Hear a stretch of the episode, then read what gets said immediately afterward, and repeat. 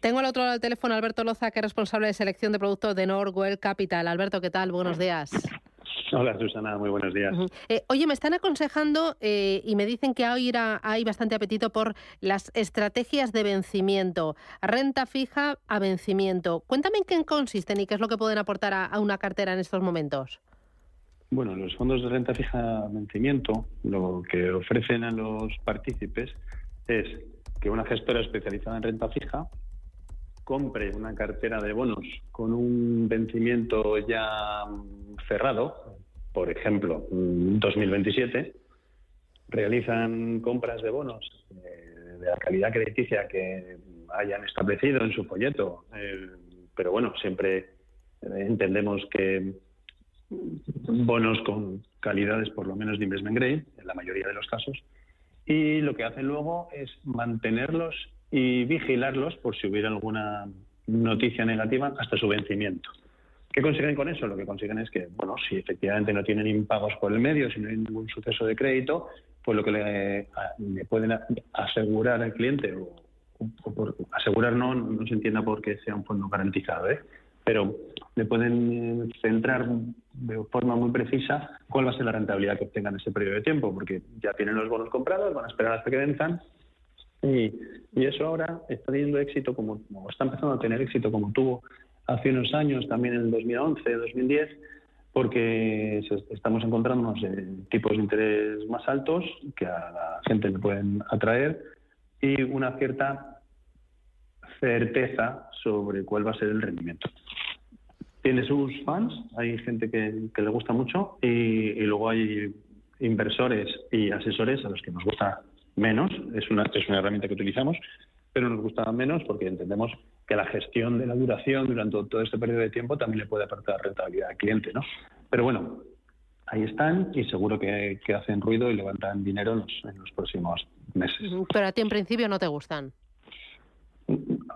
Habrá clientes a los que le encajen, pero es muy raro que digamos, oye Susana, ¿a ti te interesa la renta fija? Sí, pues un bono vencimiento 2027. ¿Por qué vencimiento 2027? Quiere decir que, bueno, ahora mismo estamos comprando un bono que tiene cinco años, que probablemente esté en un punto en que la rentabilidad de riesgo por el plazo de cómo está la curva esté bien, pero ¿por qué te va a interesar el año que viene tener un bono cuatro años, y el año siguiente tener un bono tres años, el año siguiente tener un bono dos años? Igual lo interesante en 2024 es tener un bono a siete años o a uno entonces, esa, esa gestión eh, es verdad que elimina o disminuye la certeza de tus rendimientos, pero probablemente en largo plazo tenga una mayor, una mayor rentabilidad. En cualquier caso, insisto, si son fondos que tienen tirón en el mercado. ¿eh? Hay gente que, le parece aceptable y, y redes bancarias o entidades que les parece interesante distribuirlos entre sus clientes. Muy bien. Vamos a ir con los oyentes. 915331851 o 609 2247 16. Dice, hola, soy María de perfil moderado. ¿Qué le parece el fondo M&G Optimal Income? ¿Le gusta?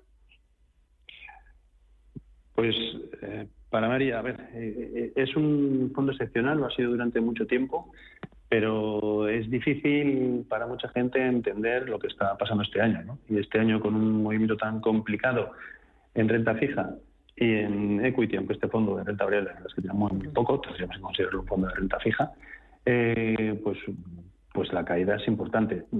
Si está dentro de una cartera en la que es, eh, es parte de la renta fija con objetivos de tener una rentabilidad un poquito más alta y, flexible, pues está bien. Si es la única, el único fondo que compone una cartera de renta fija, pues igual habría que, estudiarlo y buscar alguna opción un poco más prudente, quizás, eh, aunque ya le digo que, como fondo es, premio dicho.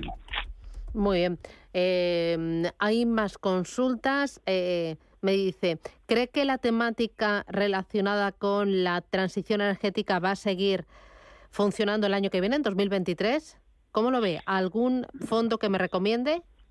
Bueno, es, curioso que diga la palabra seguir cuando este año la transición eh, energética no es que haya sido una temática con un comportamiento especialmente interesante.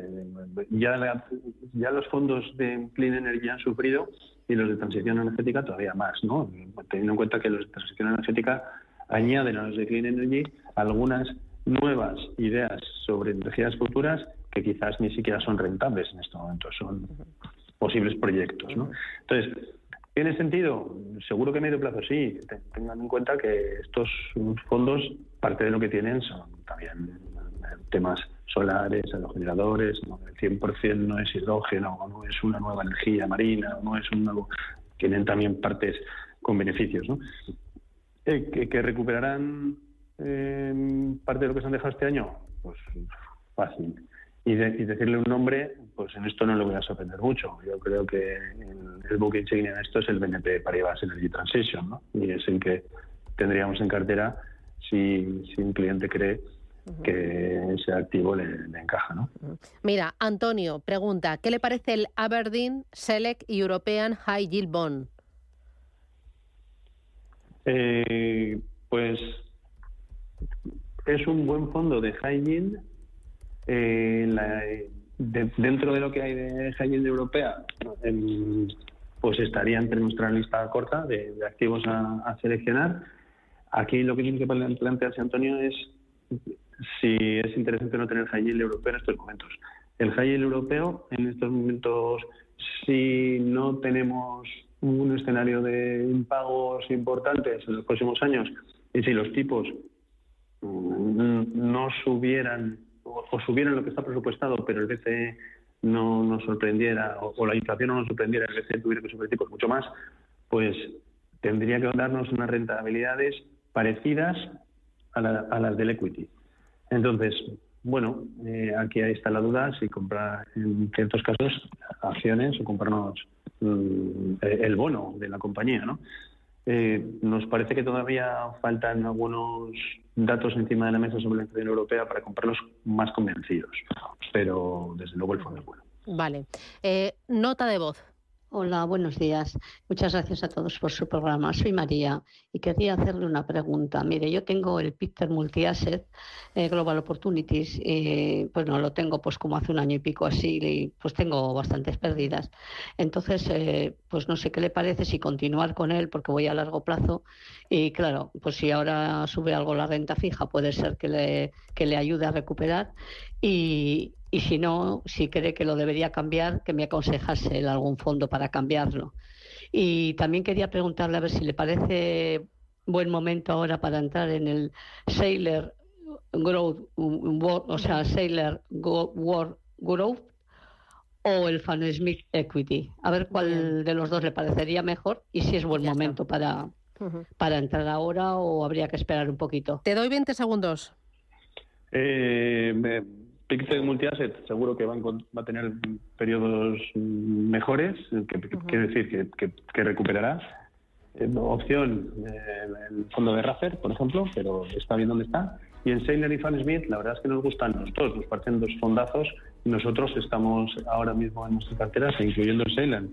Y si es el momento, pues probablemente si lo van a tener a largo plazo, María, podría ser una muy buena opción. Y que nos vamos. Muchísimas gracias, Alberto Loza, desde Norwell Capital. Gracias, cuídate mucho y hasta la próxima. Un abrazo. Hasta la próxima.